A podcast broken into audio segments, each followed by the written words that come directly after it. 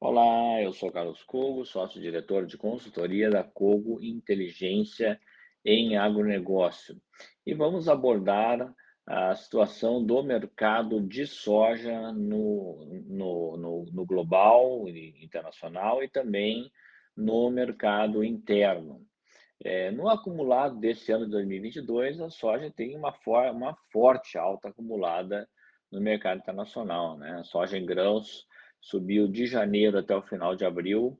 é, 38% em dólares no mercado internacional. Quando a gente observa essa variação num período mais prolongado, né, nos últimos 12 meses,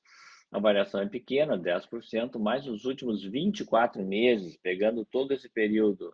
é, de pandemia, mais o período do conflito entre Ucrânia e, e, e Rússia,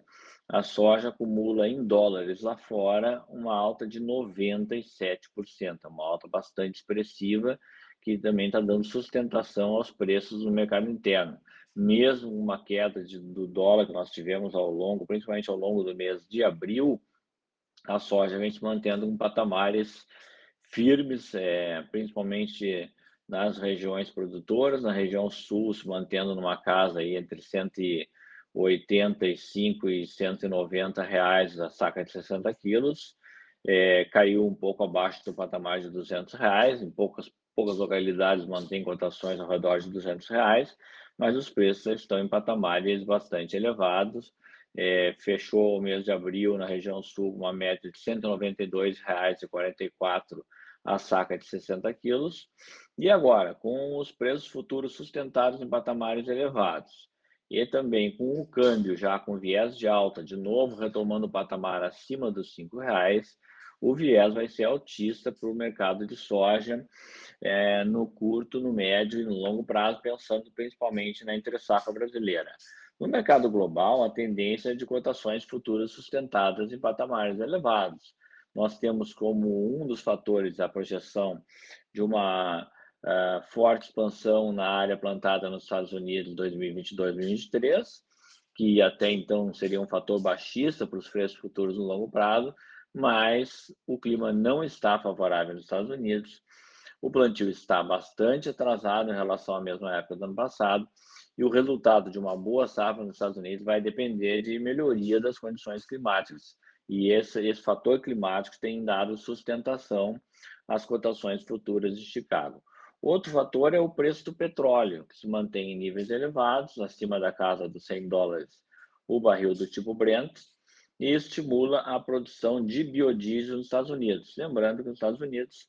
o biodiesel é feito principalmente à base de óleo de soja. Além disso, nós temos redução da oferta de óleo de girassol por parte da Ucrânia, proibições de exportação de óleo de palma por parte da Tailândia e outros exportadores, e o mercado, todo o mercado de, óleo veget, de óleos vegetais, ele está bastante puxado para cima em função é, de uma escassez que já havia desde a quebra da safra sul-americana, depois se acentuou com a guerra, lembrando que a Ucrânia é o principal abastecedor de óleo de cozinha, de óleo vegetal para o mercado da União Europeia. Então, a, a, o preço do óleo de soja no mercado internacional está em níveis recordes nesse momento. Em Chicago, para soja em grãos, os futuros é, com vencimentos em 2022 têm oscilado no intervalo entre 15 e 17 dólares por bushel, e os futuros de mais longo prazo, para 2023, entre 14 a 15 dólares por bushel. A quebra de safra no Brasil nessa temporada 21-22 deverá impulsionar os preços internos no segundo semestre desse ano, à medida que nós vamos ter é, uma disputa entre exportadores e esmagadores que querem destinar a soja para a produção de farelo e óleo no mercado interno. Então, preços sustentados em patamares elevados e num viés de alta no mercado brasileiro para a soja em grãos e para os derivados farelo e óleo. Lembrando que essa é parceria entre a Corteva AgriScience em arroz e a Cogo Inteligência em agronegócio.